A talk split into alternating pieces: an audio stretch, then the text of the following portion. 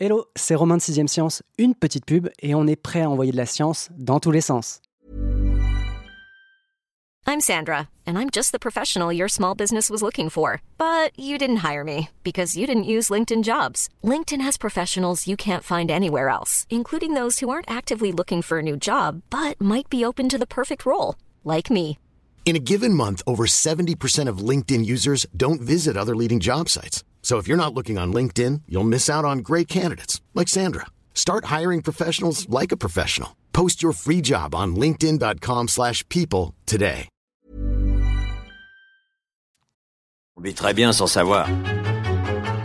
Alors là, n'importe quoi. Quand vous comprenez pas, vous dites c'est pas faux. Je n'ai pas dit que ce serait facile, Néron.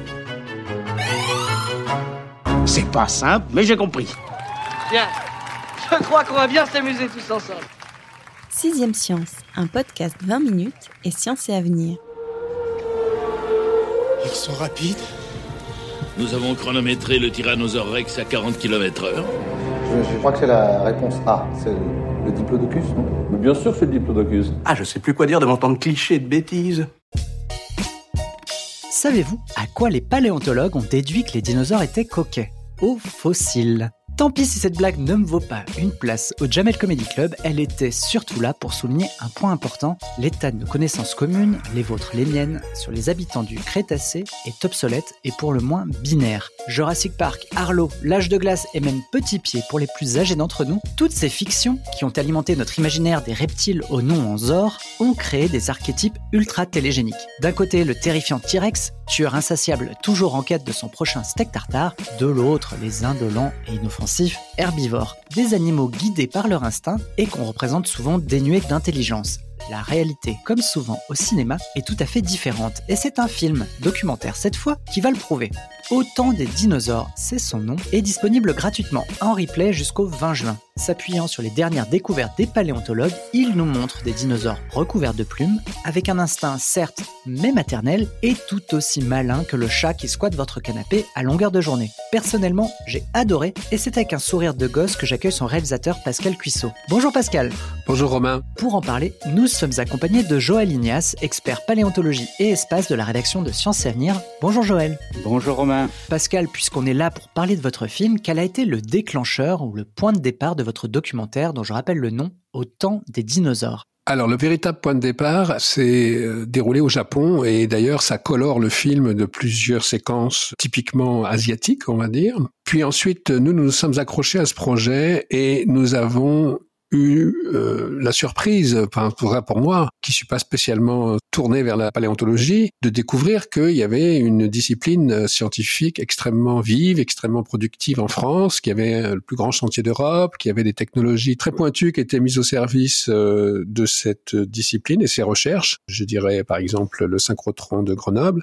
Et donc euh, il y a eu comme deux départs en fait dans ce projet. L'un qui donnait une impulsion euh, au Japon et ensuite on a eu une impulsion euh, en France. Votre film fonctionne autour de trois protagonistes principaux. Chaque membre du trio incarne une facette inédite ou en tout cas méconnue euh, chez le grand public des dinosaures. Pouvez-vous nous dire lesquels? Alors, c'est particulièrement vrai de deux d'entre eux. C'est particulièrement vrai du Denocherus niki, qui est une espèce qui avait pointé le bout de son nez, si j'ose dire, dans les années 50 en Mongolie, mais qui avait mis un peu les paléontologues de l'époque sur une fausse piste, puisqu'on prévoyait de trouver un animal trois ou quatre fois plus grand qu'un T-Rex, ce qui n'a pas été le cas quand on a retrouvé récemment euh, une grande partie des ossements de cette espèce. Ensuite, euh, on avait le Troudon, qui lui aussi euh, est une découverte, on va dire, assez récente d'un dinosaure qui vivait dans les zones arctiques, donc qui présente un tas de choses Enfin, il a vraiment été étudié que depuis très peu de temps, donc euh, presque tout est de l'ordre de la découverte en ce qui le concerne. Par contre, pour les mosasaures, qui sont incarnés par Gina à l'écran, c'est le grand reptile marin qui a dominé les mers du Crétacé, à la fois en taille, en nombre, en variété d'espèces. Et ce grand reptile, à l'inverse des deux autres, il a quasiment été à l'origine de la naissance de la discipline de la paléontologie, puisque c'est dans les années 1800 euh, quelque chose qu'on a retrouvé, peut-être même un petit peu avant, qu'on a retrouvé à Maastricht, dans des carrières de craie, le premier fossile de la gueule d'un mosasaure. Donc en fait, lui, il a plutôt une très longue histoire en paléontologie. Mon préféré perso, ça aurait pu être un Troudon qui est un peu l'intello de la bande, mais euh, l'émotion est quand même arrivée vraiment par Nikki. C'est vrai que c'est une jeune Deinocheirus qui est, quand on la rencontre à l'écran, elle est à milieu de l'image qu'on se fait du dinosaure, parce que en gros, elle a une silhouette d'énorme dromadaire, hein, de 11 mètres de long, je crois, et qui se tiendrait sur ses pattes arrière. Elle a des bras très longs, pareil, autour de 2 mètres, et un bec que euh, je rapproche de l'ornithorynque. Donc c'est un dinosaure qui n'a pas du tout l'air d'un dinosaure et qui a une histoire assez folle. Vous avez dit tout à l'heure justement qu'on a cru au départ que ce serait un immense carnivore, trois ou quatre fois plus grand qu'un T-Rex. Comment est-on parvenu à reconstituer l'identité de Nicky et à rendre justement à, à Nicky ce qui lui revenait? Pour une large part, ça tient à des découvertes euh, relativement récentes de nouveaux fossiles. C'est-à-dire que quand on a confronté les premiers fossiles qui avaient été découverts il y a plus de 50 ans avec les fossiles qui ont été découverts il y a 4 ans à peu près, 4-5 ans, on a multiplié en fait euh, les surprises parce qu'on s'est aperçu que ces bras démesurés n'étaient pas à l'échelle d'un corps. C'est-à-dire qu'ils étaient démesurés certes, mais tout le corps n'était pas basé sur cette taille. Donc on a vraiment pu définir, euh, tracer un portrait du Dénochérus à partir de ces dernières découvertes. Le film insiste beaucoup sur l'instinct maternel de l'animal. Vous montrez avec quel soin, notamment, elle protège et elle couve ses œufs. C'est vrai que je m'étais jamais imaginé un dinosaure en train de couver ses œufs, sachant qu'il doit peser quelques tonnes, hein, peut-être 5 ou 6. À représenter, ça devait être un sacré spectacle. Ça, c'est vraiment, je trouve, une thématique assez nouvelle. Justement, nous a beaucoup intéressé à la fois sur le plan de la production d'animation graphique, puisque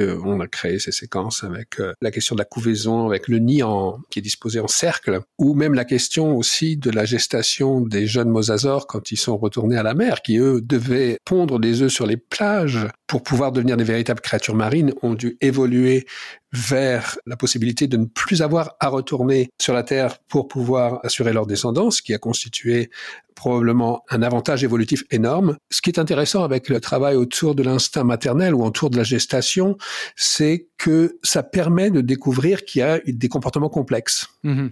Donc ça nous met un peu sur la piste de cet animal plus intelligent qu'on voudrait bien le dire, y compris d'ailleurs les découvertes qui ont été faites à Anjac, qui montrent que un autre animal, l'ornithomimosaure, plus vieux encore, développait des comportements de protection euh, parce qu'il s'arrangeait pour que les petits puissent évoluer dans un troupeau, ce qui était une garantie pour leur survie, par exemple. C'est vraiment une question toute bête, mais je me la suis posée en regardant votre documentaire, c'est comment s'obtient, comment se crée un fossile d'œuf et plus globalement de nid, hein, parce qu'on a retrouvé euh, toute une quantité d'œufs disposés en cercle, magnifiquement préservés. On n'a pas retrouvé une quantité de, de ah, nids, de, nid de cette, non, non, enfin, qui présente cette disposition.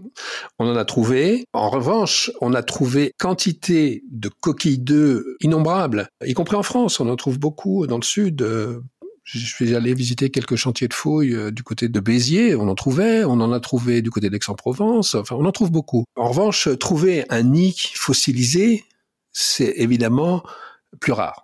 Honnêtement, je peux pas vous dire vraiment comment, mais il a été fossilisé en l'état. Et ça, c'est beaucoup plus surprenant. Et c'est beaucoup plus surprenant et c'est très intrigant pour les scientifiques qui se demandaient euh, exactement pourquoi euh, il y avait cette disposition en cercle. En réalité, euh, je veux bien que vous nous spoiliez un petit peu le documentaire. Enfin, pourquoi cette disposition en cercle On imagine bien justement que le Deinocheirus ne s'assoit pas comme une poule sur ses œufs.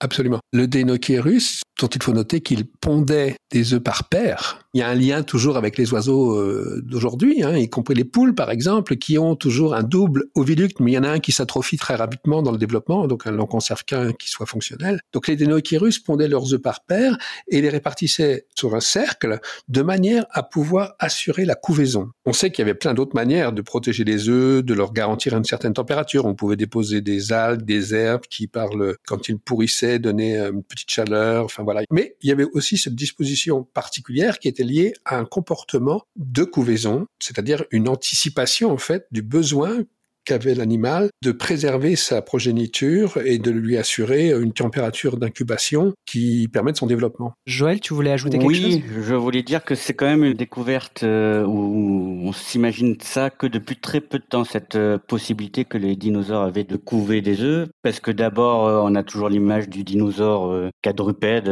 très gros, très massif, dont on se dit bien que c'est impossible qu'il puisse s'asseoir sur un nid sans provoquer de gros dégâts. La découverte de ces nids, de l'orientation spécifique des œufs, a permis de commencer à imaginer un tel comportement de couvaison qui a été confirmé par des analyses chimiques parce qu'on a pu très finement analyser euh, les isotopes de l'oxygène des eaux qui avaient été euh, fossilisées à l'intérieur de ces œufs. Ce fractionnement isotopique qu'on observe, il est fonction de la température. Donc on peut imaginer à quelle température cette répartition d'isotopes s'est faite et elle est supérieure à la température moyenne euh, climatique euh, qu'on modélise pour ces périodes. Donc c'est une manière de confirmer qu'effectivement ces œufs ont été couvés, qu'ils étaient en contact avec de la chaleur, et donc de la chaleur de dinosaures. C'est une découverte assez exceptionnelle aussi, ces œufs qui ont été analysés notamment à Lyon. Hein. Ce travail avec euh, spectrométrie de masse, etc., a été effectué euh, dans une université de Lyon. Mais pour le coup, il a fallu trouver des œufs avec des embryons. Tout à l'heure, on a dit que c'était peu fréquent de trouver des nids fossilisés, où on puisse avoir une représentation évidente de la façon dont le nid avait été euh, disposé par l'animal. Mais pour le coup, c'est aussi très rare, mais encore peut-être plus rare, d'avoir des œufs qui contiennent des embryons. Mhm. Et effectivement, sans la possibilité d'analyser les ossements des embryons, on n'aurait pas été en mesure de pouvoir découvrir que leur développement s'était produit à une température qui était supérieure à celle de l'environnement dans lequel ils avaient été pondus. Et d'ailleurs, tous les œufs n'avaient pas la même température de couvaison. Ceux qui étaient les plus éloignés euh, du centre du nid, bah, ils étaient un peu plus froids. Donc on suppose que l'éclosion ne se produisait pas au même moment. C'est peut-être une stratégie pour éviter que tous les petits dinosaures naissent dans une période défavorable ou, qu'elle soit débordée. le climat euh, ne soit pas tout à fait adéquat, ou peut-être que la maman ou le papa, parce qu'on ne sait pas si le papa avait des stratégies euh, aussi de soins des œufs, se soit débordé. Oui, tout à fait. Ouais, ouais, là, c'est encore en question. Absolument, mais parce qu'on n'a aucune euh, capacité euh, à différencier le comportement des mâles et des femelles à cet égard. Quoi. C'est très difficile d'identifier euh, des individus mâles par rapport à des individus femelles. On ne sait pas si les mâles participent à cet effort maternel, on va dire. Scénar numéro 2. Sid mange le brocoli. Le dinosaure mange Sid. Le dinosaure piétine le brocoli. Réduisant le brocoli à l'état de légumes. Il y a quelque chose qui, je pense, aussi est difficile à identifier, c'est le QI finalement euh, des dinosaures euh, via euh, les fossiles. Et pourtant, Troudon, qui est du coup le plus petit dinosaure hein, qu'on voit quasiment à l'écran, il sert à illustrer cet aspect-là. C'est l'intelligence, voire l'ingéniosité hein, de ce dinosaure. À quel point pouvait-il être intelligent et comment les scientifiques ont-ils déduit son QI? Alors QI, peut-être pas exactement ce que les scientifiques parviennent à déduire, mais en tout cas, ils sont parvenus à élaborer un certain nombre d'informations et de connaissances sur la nature du cerveau de cet animal. La première euh, étape de ce travail consiste à comparer l'endocrâne, c'est-à-dire la, la, la, boîte interne du crâne, pour savoir quel était le volume du cerveau, ce qui donne des indications sur éventuellement les capacités, mais c'est pas suffisant pour pouvoir caractériser véritablement le fonctionnement d'un cerveau. Ce qui s'est passé, c'est que on extrapole à partir de certaines caractéristiques de cette anatomie du cerveau des relations avec le, le cerveau des oiseaux modernes, qui sont leurs directs descendants, comme je disais tout à l'heure, pour ce qui est des dénochérus et des poules, il y a une connexion évolutive. On a très fort soupçon, on va dire, qu'il y avait des capacités de connexion au niveau des cellules du cerveau qui étaient rapides parce qu'il y avait un cerveau dense. Mhm. Et donc, on se dit que si l'animal dispose d'un tel outil, vraiment il s'en sert, un des objectifs premiers, c'est pour son adaptation, c'est pour sa survie. Et naturellement, ça se rattache à ce dont on parlait juste avant, pour transmettre des comportements assez jeunes. C'est vrai que vous le représentez dans le documentaire où, par exemple, il va utiliser un insecte comme appât pour attraper un poisson dans une rivière. Voilà. Alors ça, on n'a pas retrouvé euh, d'insecte dans un bec, dans un bec de troudon. Non, mais on a retrouvé, par exemple, une écaille euh, d'ankylosaure dans un autre reptile marin. C'est important. Mais là, pour le coup, euh, c'est une interprétation. C'est pour donner une représentation qui soit, on va dire, lisible, facile. mais il y a des comportements de cette ordre-là chez les oiseaux modernes. Hein. Enfin, c'est aussi inspiré par ça. Ah non, mais je vais pas vous reprocher d'arrondir. Hein. J'ai parlé de QI de reptiles, donc euh, il a pas de problème là-dessus. Hein. Pardon, Joël. Toute la, la, la problématique, c'est que pour étudier ces espèces très, très très anciennes, on est obligé de se fonder sur des modèles actuels. Donc là, on est sur des dinosaures euh, qui sont très proches de la lignée qui va aboutir aux oiseaux. Donc ça paraît logique de comparer euh, leur comportement, leur anatomie avec les oiseaux actuels, hmm. en gardant en mémoire quand même qu'il y a peut-être des différences, mais que ça sera très difficile à, les préciser. Il y a aussi quelque chose qu'on peut ajouter, c'est que ces dinosaures avaient des comportements sociaux. Donc ça peut donner aussi une indication du développement de leur cerveau, qui n'est pas le même que par exemple que pour un dinosaure qu'on jugerait solitaire, qui a moins d'interaction, donc moins besoin de, de développer euh, ben, des aires cérébrales précises liées à la communication. Et la communication, c'est quand même un, marqueur d'intelligence. oui, d'intelligence. À la communication et à la résolution de problèmes. La question du comportement collectif est intimement liée aussi à la question de la cognition, c'est-à-dire qu'il faut avoir euh, des moyens intellectuels, entre guillemets, euh, cérébraux, euh, pour pouvoir articuler, synchroniser les comportements entre les différents animaux. Et puis, ça suppose aussi qu'il y a eu très probablement une évolution préalable, assez longue, hein, parce qu'ils sont là 160 millions d'années. Donc, euh, on voit bien qu'il y a eu des développements qui sont produits et qui sont parfois assez bluffants. C'est-à-dire que, par exemple, quand on va s'intéresser aux animaux d'Anjac, là, qu'on trouve dans une carrière et qu'on trouve en nombre, c'est effectivement le comportement social ou le comportement grégaire que ça permet de mettre en évidence parce qu'ils ont été tous tués au même moment. Et ça permet euh, aux scientifiques précisément de déduire que le nombre de ces animaux trouvés au même endroit, tués au même moment, cette action ne peut s'être produite que si il y a effectivement une sorte d'architecture collective qui préexiste à cette petite tragédie euh, du Crétacé. Ah non, c'est pas des Crétacés d'ailleurs, c'est plus. Oui, oui, on est. Euh, on est à 150 millions d'années, ouais. Ouais, on est plutôt à la fin du Jurassique. Absolument. Fin du Jurassique, peut-être début du, peut-être début du Crétacé. Tout début éventuellement, mais enfin c'est 145, 150 millions d'années. Je reviens sur euh, Troudon parce qu'il véhicule une autre découverte fascinante, c'est que de nombreux dinosaures étaient recouverts de plumes, hein, donc on n'est pas du tout dans les représentations type Jurassic Park. Comment en est-on arrivé à cette conclusion? Tout simplement parce qu'on a trouvé des fossiles de dinosaures avec des protoplumes accrochés à, à leur squelette, ou alors avec des petites plumes euh, pas loin d'eux. Protoplume, euh, ça veut dire quoi, pardon, euh, Joël? Alors, protoplume, c'est une plume euh, primitive. il ne faut pas imaginer une plume comme un oiseau actuel. Le ramage est beaucoup plus écarté. Il y a peut-être plus une allure de poil que de vraiment de plume. Mais la structure de la plume est quand même là déjà. Donc partant de là, ils ont un peu étudié ça de plus près. En observant ces petites structures qui ressemblaient à des plumes, on a vu à l'intérieur qu'il y avait des pigments, un peu comme euh, on retrouve chez les oiseaux actuels. Donc, donc c'est un habillage clairement très différent du poil quand même. À partir de là, on a un peu réétudié quelques fossiles, on a fait beaucoup de nouvelles découvertes et on s'est rendu compte qu'un grand nombre de dinosaures, de théropodes hein, notamment, donc qui sont les plus proches des oiseaux actuels, étaient équipés de plumes. Alors c'était pas forcément des plumes qui recouvraient tout le corps. Il y en a, ils en avaient juste un petit bouquet sur la tête. D'autres c'était au niveau de la queue. D'autres c'était au niveau des pattes antérieures qui étaient reliées un petit peu au corps avec une espèce de voile plumé. Mais euh, c'est pas une surprise étant donné que maintenant on a vraiment bien établi ce lien euh, dinosaure-oiseau. Très clair. Qui n'était pas évident. Euh, il y a encore 30-40 euh, ans. Oui, je crois qu'on a presque une cinquantaine de caractères anatomiques qui sont partagés par les oiseaux et les théropodes, dont celui que je mentionnais tout à l'heure, qui est le double oviduc, c'est-à-dire le, conduit par lequel les œufs sont pondus, qu'on retrouve à l'état non fonctionnel chez les oiseaux modernes.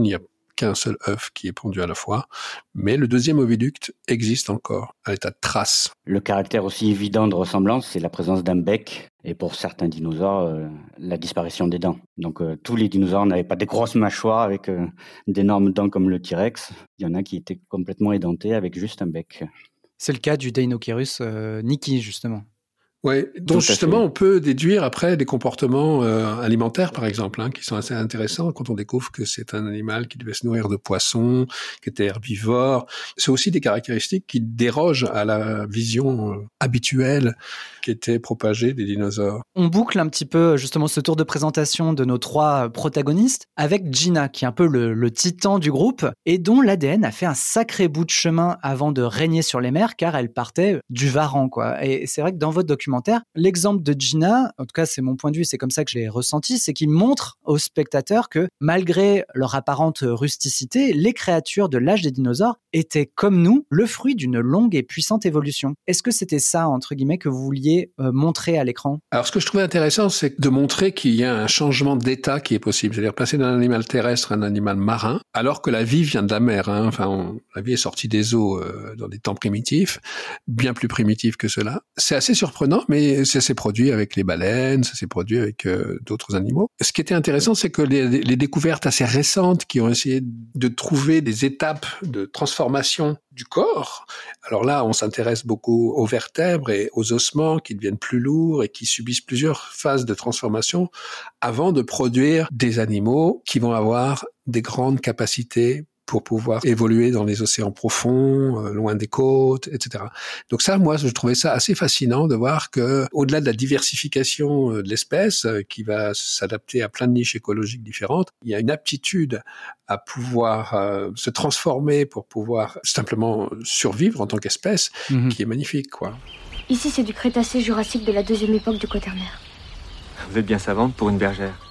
Ces trois dinosaures sont le fruit de découvertes scientifiques, souvent rendues possibles par les progrès techniques qui ont été assez fulgurants ces dernières années. Pascal, vous montrez, et vous l'avez évoqué un petit peu tout à l'heure, l'exemple du synchrotron de Grenoble. Quels ont été les, autres grands euh, progrès réalisés récemment et est-ce qu'on assiste en quelque sorte à une accélération de la recherche et des percées scientifiques en paléontologie? Alors, une des découvertes absolument majeures comme la question des plumes, ça se produit pas tous les cinq minutes quand même. Hein. C'est, euh, c'est-à-dire que là, tout à coup, on révise toute une euh, histoire de l'évolution et ça permet la réinterprétation des choses qui ont été trouvées. Pour la paléontologie, je le dis d'autant plus volontiers que c'est un peu le motto de Ronan Alain, le chercheur du Muséum d'histoire naturelle, ça reste aussi une affaire de terrain.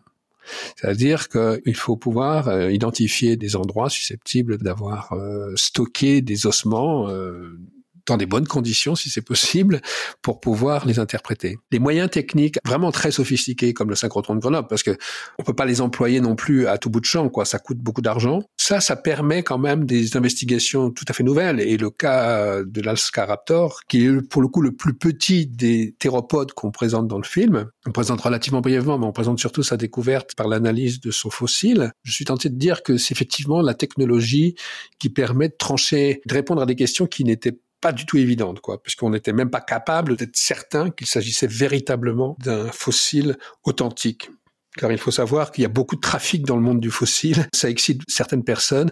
Il y a des échanges qui se font, ça se vend, ça se vend sous le manteau. C'est pas toujours très clair. Et il y a possiblement des faux fossiles qui sont mis sur le marché. Et ils ont un intérêt puisqu'ils sont pas répertoriés, on les connaît pas bien, donc ça intrigue d'autant plus. Et qu'a permis justement la technologie par rapport à ce fossile et ce dinosaure? La technologie est intervenue sur plusieurs plans. Déjà, elle a permis de l'authentifier en découvrant que les os principaux de ce fossile avaient eu un rythme de croissance analogue, ce qui veut dire que ces os avaient appartenu au même animal. Mhm. Ensuite, ça a permis de découvrir ce qui aurait sans doute été impossible, c'est-à-dire la mâchoire et le type très particulier, une combinaison de dentition de crocodile et d'un autre type d'animal dont je me souviens plus le nom exactement. Mais enfin, c'est quelque chose qui est un puzzle évolutif qui est tellement surprenant que non seulement c'était très compliqué d'y avoir accès par des moyens classiques, mais je suis pas sûr que devant l'évidence, ça aurait été facile de l'accepter. Alors que là, en ayant une vision complètement transparente en fait de l'animal, en voyant l'ensemble de trucs sous tous les angles, tout à coup, on était bien obligé de se dire que ça appartenait au même animal. D'ailleurs, dans, dans le documentaire, le scientifique lui-même dit qu'il aurait préféré que ce soit un faux plutôt que de tomber sur un casse-tête euh, évolutif comme euh, comme ce dinosaure-là, quoi. Comme, ce dinosaure-là. Ouais. ouais, ouais, Et évidemment que dans certains cas, y compris les paléontologues, ont des idées quelquefois arrêtées, sont euh, pris un peu à revers par les objets mêmes qu'ils trouvent, quoi. Parce que c'est hmm. pas toujours simple à, à faire entrer dans les cadres qui ont été été euh, défini, travaillé par des générations et des générations de scientifiques. Est-ce qu'il y a des mystères, alors je dis pas insolubles, mais euh, sur lesquels les scientifiques se cassent encore les dents à propos de fossiles et de dinosaures? Il y en aura toujours, je pense, parce que c'est une histoire de 160 millions d'années. Hein. Déjà, la distinction entre euh, oiseaux et dinosaures, elle n'est pas tout à fait claire. Il y a notamment l'archéoptérix, hein, qui est ce dinosaure volant ou ce premier oiseau qu'on a découvert il y a une centaine d'années, bah, tantôt il passe dans la classe des dinosaures, tantôt on dit que c'est un oiseau très primitif. Donc là, on ne sait pas toujours euh, exactement où le positionner. Il y a des dinosaures euh, qu'on retrouve dans des endroits qu'on n'attendait pas, notamment dans l'Arctique, hein, dans des endroits très froids. Et il y a aussi toute une zone euh, géographique hein, autour de l'équateur donc très chaude et très humide, dont on ne pensait pas qu'on pouvait tirer des fossiles. Mhm. Et là, on est malgré tout en train d'extraire des fossiles de ces endroits qui représentent des nouvelles espèces. Donc ça fait autant de choses à étudier et qui pourront toujours à chaque fois poser de nouvelles questions. Le classement aussi des dinosaures. Alors, ils sont historiquement divisés en deux groupes, les saurichiens et les ornithichiens, c'est-à-dire ceux à bassin d'oiseaux et ceux qui ont plutôt un bassin de lézards. Finalement, les dernières études tendent à prouver que c'est peut-être pas si évident que ça de pouvoir les classer comme ça. Donc, euh, bah, c'est la science. Hein. À chaque fois qu'on a ça une, idée, une hypothèse, euh, on peut remettre en question tout ce qui s'est passé avant sans pour autant tout rejeter non plus. Mais la science est un exercice de spéculation. Quand il y a des découvertes un peu principales ou un peu surprenantes, ça impose de retrouver une cohérence du discours scientifique. Et effectivement, ça amène à des questions de révision du classement, de réorganisation des espèces. En paléontologie, on peut dire qu'il n'y a pas d'ADN, donc déjà ça évite tout un champ d'investigation qui n'est pas accessible en fait pour ces animaux. Mais je pense que ce qui est intéressant aujourd'hui, c'est que il y a des manières différentes d'appréhender les découvertes. C'est-à-dire que même quand on commence un chantier, enfin en tout cas c'est comme ça que ça se passe en France et les Français fouillent dans beaucoup d'endroits, donc je pense que c'est pas complètement homogène la pratique des paléontologues. Mais enfin il y a une sorte de, ça évolue un plus ou moins collectivement on va dire. Mmh. Par exemple, ce qui est intéressant, c'est qu'on a des approches systématiques. On s'intéresse autant aux fossiles des ossements un peu spectaculaires, euh, imposants, qui font la une des journaux, que à des microfossiles, que à des pollen que à du bois. Enfin, on, essaie de travailler l'animal et son environnement. C'est d'autant plus possible avec les nouveaux moyens, hein, comme le, le synchrotron, comme l'analyse chimique euh, des isotopes, et aussi euh, grâce à l'informatique, hein, qui a permis de faire un bond énorme euh, à la science en créant des modèles. Parce qu'il faut bien imaginer que les fossiles qu'on retrouve, ils sont pas tout beaux, tout étendus, avec les os bien visibles. Des fois, ils sont emprisonnés dans une gangue de pierre. Il est très difficile de les en extraire. Donc avec euh, ces moyens de scanner, on peut maintenant analyser des fossiles sans les abîmer. On peut avoir une image du fossile tel qu'il est représenté, euh, tel qu'on le trouve, mais on peut aussi le déplier pour l'afficher en trois dimensions et on peut même l'animer en mettant des modèles biomécaniques dessus, ce qui permet aussi de comprendre sa façon de vivre, sa façon d'interagir avec son environnement. Donc ça, c'est grâce au superordinateur, hein, grâce à des puissances inimaginables il y a encore dix ans qui permettent de faire ça. ça, c'est aussi un nouveau champ pour remettre la nouvelle espèce dans son environnement, l'animer dans son environnement et voir euh, comment il peut interagir, comment il peut aller manger quelque chose. Est-ce qu'il peut courir? Est-ce qu'il peut marcher? Est-ce qu'il peut se déplacer tout le temps à quatre pattes ou est-ce qu'il faisait, est-ce qu'il parcourait de longues distances, par exemple? Hmm. C'est-à-dire, est-ce que ces animaux étaient dans des environnements assez, euh, pas, prisonniers, mais on va dire qu'ils bénéficiaient d'un petit rayon d'action ou beaucoup plus? Mais je dirais que la modélisation est un aspect, mais je pense aussi qu'un autre aspect, c'est la création de databases, hein, c'est-à-dire de bases de données avec euh, énormément de références qui sont accessibles par beaucoup de chercheurs. Là, par exemple, on voit dans le film que le fait d'avoir euh, réalisé la modélisation en 3D, qui est aussi un autre aspect de la technique informatique, pour pouvoir comparer chaque tibia et chaque fémur des 40 ou plus ornithomimosaures qu'on avait découvert dans l'argile noire euh, dans Jacques, ça donne des moyens d'investigation nouveaux tout simplement parce que bien sûr qu'on peut comparer des ossements. Dans bien des cas, ils sont seulement euh, incomplets, ils sont brisés, c'est quand même des, choses fragiles. Donc le fait de pouvoir euh, modéliser ces objets euh, permet un autre travail, et puis ça permet à un type qui se trouve dans un laboratoire à l'autre bout du monde d'y accéder. Ça favorise les découvertes, la le travail de réflexion. Ouais. J'en profite pour envoyer nos auditeurs potentiellement vers un, épisode hein, de Sixième Science qu'on a consacré au synchrotron et à son fonctionnement. Et je bascule sur un autre dinosaure dont on a très peu parler alors que finalement c'est un peu la superstar quand même euh, en son temps, hein. c'est le T-Rex. Et je suis sûr que vous deviendrez de grands et terrifiants dinosaures, comme votre mère.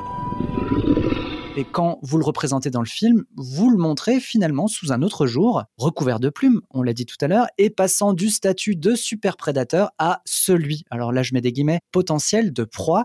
Alors je croyais qu'il n'y avait que dans euh, Jurassic World hein, que cette rétrogradation était possible. Finalement, on voit le T-Rex sous un autre jour dans votre film. Alors la première des observations que je voulais faire, c'est de rappeler justement ce que Joël avait dit à propos des protoplumes, c'est-à-dire ces plumes primitives, ce, développement qui est plus comme un duvet ou hmm. comme euh, des petits filaments parce que ça fait pas du, du T-Rex. C'est pas un canard, quoi. non, c'est pas un canard et ça fait pas du T-Rex, c'est un oiseau, quoi. Enfin, loin, mm. loin s'en faut. Cette séquence est la plus euh, discutée parmi les scientifiques parce que euh, elle est jugée assez improbable. Et effectivement, si elle a pu se produire, c'est assez rare. En fait, elle est basée uniquement sur un cas d'analyse de fossiles, qui est euh, cette écaille d'ankylosaure qui a été retrouvée dans la gueule d'un plésiosaure, je crois.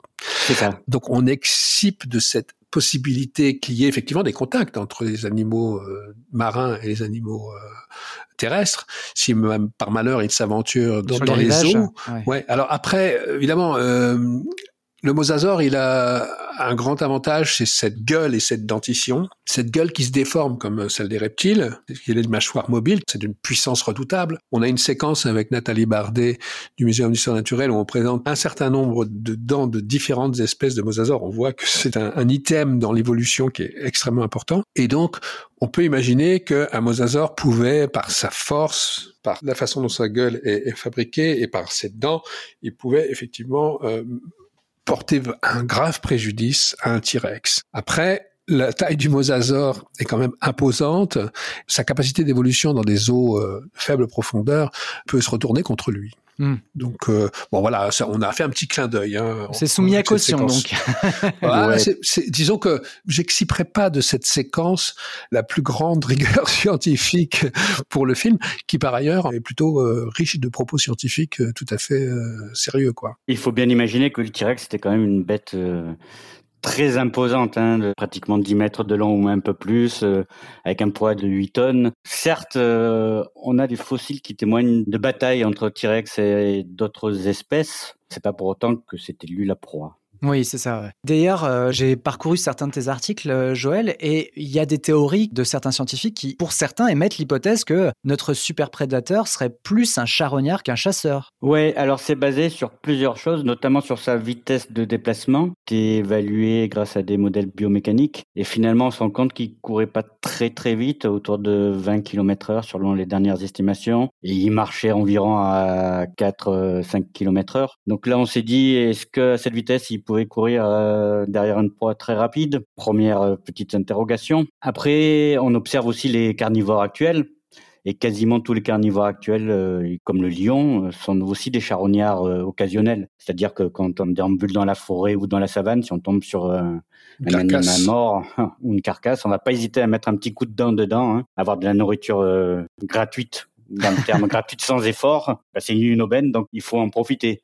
Après, il faut imaginer aussi euh, les dents du T-Rex, hein, c'est-à-dire des dents qui sont aussi grosses que des bananes. Donc on s'est dit qu'il est quand même bien taillé pour attaquer des proies. Ouais. La vérité certainement un peu entre les deux, charognard occasionnel, mais certainement capable de se battre s'il avait très faim pour avoir sa pitance. Je suis d'accord avec ce que dit Joël. L'affrontement entre le mosasaure et le T-Rex, c'est l'affrontement de deux prédateurs. C'est ça. Hors normes. Ils sont au sommet des prédateurs de leur filière euh... respective. Oui, c'est ça. Quand on a fait ce film, on a choisi de quand même faire un film qui soit accessible à beaucoup de gens et donc à la fois de présenter des informations scientifiques parfois un peu solides, quoi. Il y a tout un répertoire euh, de noms, etc., qui est pas si simple à maîtriser. Il y a, il y a le travail de certains scientifiques qui est quand même assez sérieux. Et donc, euh, on a choisi de faire un film où on donnait à la fois la place à, à un certain plaisir de l'œil. Et je trouve que les animations qui ont été réalisées ont cet effet-là. Donc, on a fait un équilibre subtil entre euh, la connaissance et le plaisir. Quoi. Voilà, c'était ça l'ambition. D'autant plus qu'on pouvait montrer une série d'animaux euh, assez chatoyants, euh, assez plaisants à l'œil. quoi. Mmh. C'est-à-dire que, effectivement, par rapport à la vieille représentation des dinosaures qui sont tous gris, vert de gris, un peu brunâtres, et euh, qui sont pas très excitants pour l'œil. Très exotiques en effet. Ouais, ouais, ouais. Là, tout à coup, on avait une palette qui était assez chouette et qui, je pense, nous a permis de réaliser un bon mélange en fait entre les exigences de la connaissance et les exigences, on va dire, un peu du spectacle. Et c'est une palette chromatique qui est probable? Ah oui, oui, oui, bien sûr. Enfin, elle est peut-être parfois légèrement exagérée. dire, quand, on, quand on parle, quand on voit les anabazars, qui sont ces espèces de petits théropodes qui viennent manger les œufs de Niki, on, on, on, envie d'une omelette. Le bleu, le vert, euh, la combinaison est assez euh, haute en couleur, on va dire. On n'a pas d'exemple tout à fait précis, sauf qu'on sait que les plumes étaient colorées, que euh, si on se réfère à nouveau aux oiseaux, vous regardez les oiseaux contemporains, les oiseaux qui ont des, je sais pas, il y a deux jours, je m'intéressais au chartonneret, qui est un animal qui vit chez nous, de petite taille, mais qui est très bariolé, par exemple. C'est difficile de se prononcer sur ces couleurs, parce que les pigments qui se conservent le mieux, c'est les pigments qui sont noirs ou rouges. Donc, pour cela, on a une bonne idée. De certitude. Mais c'est vrai que pour les bleus, les verts, c'est beaucoup plus difficile, d'autant plus que les fossiles peuvent être pollués par des pigments de végétaux euh, durant leur fossilisation. Pour euh, ces couleurs un peu plus claires, bah, c'est aussi de l'imagination un petit peu quand mmh. même, il faut le dire. Ça rajoute euh, une certaine beauté au film euh, qui est visuellement très très très intéressant avec euh, une image de dinosaure qui apparaît moderne et totalement renouvelée par rapport à ce qu'on a l'habitude de voir. C'est Alors, un des partis qui a été pris, c'était justement d'inscrire les dinosaures dans des décors, on va dire, naturalistes. On a l'impression qu'on pourrait rencontrer ces paysages aujourd'hui. Il y a des gens qui me faisaient un peu un reproche avec ça, dans la mesure où ils disaient oui, mais quand même la, végétation a évolué, etc. Sauf que il s'avère quand même que quand vous parlez à des spécialistes, euh, il y avait des répartitions évidemment très différentes, mais par exemple euh, les résineux et les arbres à aiguilles étaient très fréquents. Il y avait effectivement des grandes fougères, un certain nombre de choses. Et donc en fait, je pense qu'une des réussites aussi, c'est d'avoir installé ces dinosaures dans des paysages qui nous paraissent vrais. Hmm. Même si parfois ils sont complètement en 3D hein, et qui ont été recomposés. Parce que par exemple, pour faire dévaler euh, les pentes à ces hordes de petits théropodes jaunes et bleus là, vous savez bien que tout ce que vous voyez est en 3D sauf le ciel, parce que pour faire courir les animaux sur un relief qui n'existait pas, enfin qui on est obligé de, on est obligé de le créer ce relief oui, bien tout sûr, simplement. De a à Z, Voilà, et ça a l'air tout à fait vrai. On fait des progrès scientifiques grâce à l'informatique euh, en paléontologie, mais on fait aussi des progrès dans la représentation grâce à l'informatique dans le monde de l'animation. Ben, Dino, mon pauvre ami, ça n'a pas l'air d'aller bien fort. Je voudrais terminer l'émission sur un énième cliché hein, qui m'est peut-être euh, personnel. C'est celui que, euh, alors là, on va parler des autres euh, personnages principaux finalement de votre documentaire, c'est les paléontologues. Et c'est vrai que je m'en fais une image qui est très collégiale où en gros, on œuvre pour l'histoire plutôt que pour sa carrière ou sa renommée personnelle. Votre documentaire nous fait voyager de la Mongolie à Angoulême en passant par les universités américaines. Globalement, voilà, on est sur de l'international. À quel point les chercheurs coopèrent-ils entre eux et à quel point ont-ils coopéré avec vous? Alors les, chercheurs, euh, pas seulement d'ailleurs les paléontologues, hein, parce que je fais des films de science dans d'autres domaines, souvent les chercheurs sont partagés entre l'idée d'être exposés publiquement, ce qui présente un intérêt pour eux, parce que ça leur donne de la notoriété, parce que les chercheurs doivent trouver des budgets, avoir de la notoriété, ça aide à vendre ces projets. Et aussi l'exigence de vulgarisation de la télévision qui quelquefois les rebute. Parce qu'évidemment, vous pouvez pas transposer un article de Nature ou de Science à l'écran. C'est pas possible. Et donc, vous êtes obligé de retrouver des modes d'expression, vous êtes obligé de figurer la connaissance, c'est-à-dire, par exemple, vous voyez, la, séquence du T-Rex et du mosasaure, elle a soulevé euh, des objections de la part des spécialistes des reptiles marins, évidemment. Mhm. Mais bon, après, c'est une question aussi de balance, d'équilibre. Les chercheurs sont plutôt très coopératifs quand ils ont confiance et quand ils savent que vous allez respecter l'intégrité de leur position scientifique. Ça fait une grosse différence avec euh, les programmes qui euh, veulent juste attraper le spectaculaire d'un travail, quoi. Entre eux, il y a des compétitions aussi. C'est comme dans l'histoire de l'évolution. Mais en même temps, c'est aussi une petite communauté, c'est-à-dire que tout le monde se connaît. Ouais, mm. c'est-à-dire que les travaux sont rendus très publics. On est encore une fois à l'ère de l'informatique, donc un article publié mais pas trois semaines à arriver par bateau, et les informations sont assez vite partagées. Après, vous avez des espèces de familles parce qu'il y a des positionnements euh, sur tel ou tel euh, aspect de la connaissance qui sont considérés comme pas fiables, euh, tout à fait crédibles pour d'autres. Donc ça crée un peu des petites frontières entre groupes de gens. Mais je dirais que grosso modo, l'interprétation se fait chez tout le monde. C'est-à-dire qu'en fait, tout scientifique qui se respecte, hein, qui travaille avec un microscope, avec un synchrotron, avec une truelle, un pinceau pour aller chercher des fossiles dans les couches de la Terre, il y a toujours ce travail qui consiste à comprendre ce qu'on a trouvé, à essayer de replacer ce qu'on a trouvé dans le champ de la connaissance déjà existante. Donc ça suppose qu'évidemment tous ces gens-là connaissent le travail des autres, parce que sinon ils pourraient inventer le fil à couper le beurre, ça n'aurait pas d'intérêt. Et puis il y a une sorte de connaissance à partir des hypothèses. Il y a des choses, les plumes par exemple, ça a été quand même une telle révolution dans le domaine que c'est pas quelque chose qui a été admis du jour au lendemain. Il a fallu pas mal de découvertes successives qui confirment la chose avant que ça devienne un élément indubitable de la connaissance en paléontologie. Joël, tu voulais dire quelque chose? Il y a aussi maintenant tellement de spécialisations nécessaires pour pouvoir étudier un fossile, certains en chimie, d'autres en radiologie, d'autres euh, en environnement, qu'il y a des collaborations qui sont quasiment indispensables et obligatoires pour pouvoir appréhender une espèce. Donc il y a beaucoup, beaucoup d'études qui sont basées sur des collaborations internationales. Après, évidemment, il y a quand même une concurrence sévère, j'allais dire, pour la publication, hein, parce que la science maintenant, ça se fait à coup de publication et les budgets sont obtenus en fonction du nombre d'articles publiés. Ils alternent un peu entre les deux, hein, comme disait Pascal. Coopération pour étudier, concurrence pour publier, je dirais. Avec maintenant une grosse émergence de papiers issus de Chine, de paléontologues chinois qui ont fait des découvertes découvertes récentes de dizaines de nouveaux fossiles qui quasiment dominent maintenant le taux de publication euh, en Mondial. paléontologie. Ouais. Ouais. Ils dominent pas tout à fait. Je Ils deux- sont en voie de dominer. Je vais faire deux observations, si c'est possible, sur ce que tu viens de dire. C'est que il n'y a plus de travail scientifique qui est possible sans un travail d'équipe. Effectivement, avec de l'interdisciplinarité.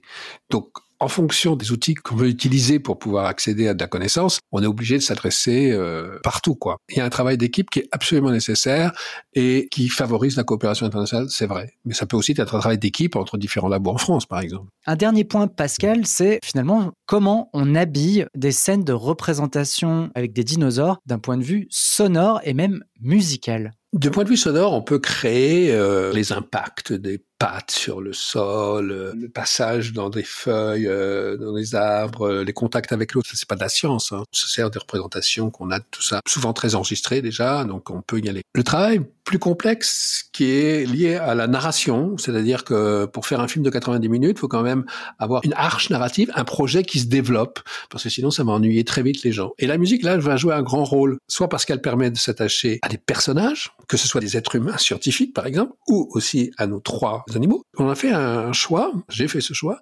de créer des séquences musicales par exemple autour des poursuites, autour des échanges qu'il y a entre animaux, et de laisser des plages comme ça, sans texte ou quasiment sans texte, parce que j'avais l'impression que la musique était un meilleur accompagnateur des actions qui se produisaient à l'image plutôt que de les euh, surligner avec de la parole, etc. Alors que je trouvais que par ailleurs c'était intéressant et intelligent d'essayer de comprendre pourquoi ces comportements avaient pu euh, se produire. D'ailleurs, si vous tendez l'oreille, normalement, vous devriez entendre la musique de conclusion de cet épisode. Pointe d'Einokerus dans le métro, zéro Troudon dans nos salles de classe et encore moins de mosasaures au fond du bain. En comparaison avec le temps des dinosaures, le nôtre va nous sembler bien fade. Nous offrir un instant d'inaccessible et de savoir, c'est tout le mérite de Pascal Cuissot et de toute l'équipe qui a œuvré au documentaire Au temps des dinosaures. 90 minutes qui se dévorent, que vous soyez herbivore ou viandard, servi sur le site de France Télévisions. Le film y est accessible gratuitement jusqu'au 20 juin, je le rappelle, et comme on n'est pas des bêtes, le lien a été placé dans la description de l'épisode. Merci également à Joël qui a préparé cette émission avec moi et dont c'était la première apparition dans Sixième Science. Bravo. Merci. Enfin, vous connaissez la rengaine, ne laissez pas Sixième Science fossiliser dans les classements iTunes.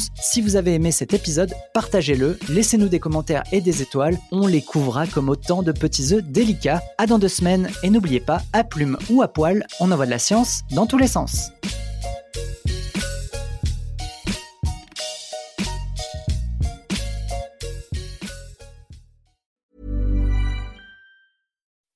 When you make decisions for your company, you look for the no-brainers. If you have a lot of mailing to do, stamps.com is the ultimate no-brainer. Use the stamps.com mobile app to mail everything you need to keep your business running with up to 89% off USPS and UPS. Make the same no-brainer decision as over 1 million other businesses with stamps.com. Use code PROGRAM for a special offer. That's stamps.com, code PROGRAM.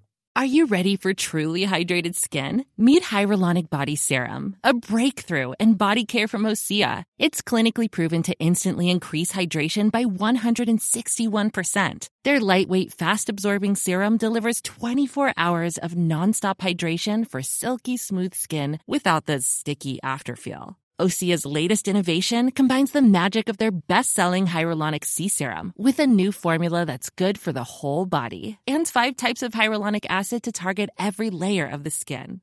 Osea is a women-founded, women-led brand that's been crafting seaweed-powered products for nearly 30 years. The best part? Everything Osea makes is clean, vegan, cruelty-free, and climate-neutral certified, so you never have to choose between your values and your best skin. Treat your skin to clean vegan skincare from Osea. Get 10% off your first order site-wide with code SUMMER at OseaMalibu.com. That's O-S-E-A Malibu.com code SUMMER. On ne va pas se quitter comme ça. Vous avez aimé cet épisode? Sportif, généraliste, sexo ou scientifique, varié mais toujours bien informé. Découvrez les autres podcasts de la rédaction 20 minutes sur votre application d'écoute préférée ou directement sur podcast au pluriel.20minutes.fr. Et merci de nous avoir écoutés.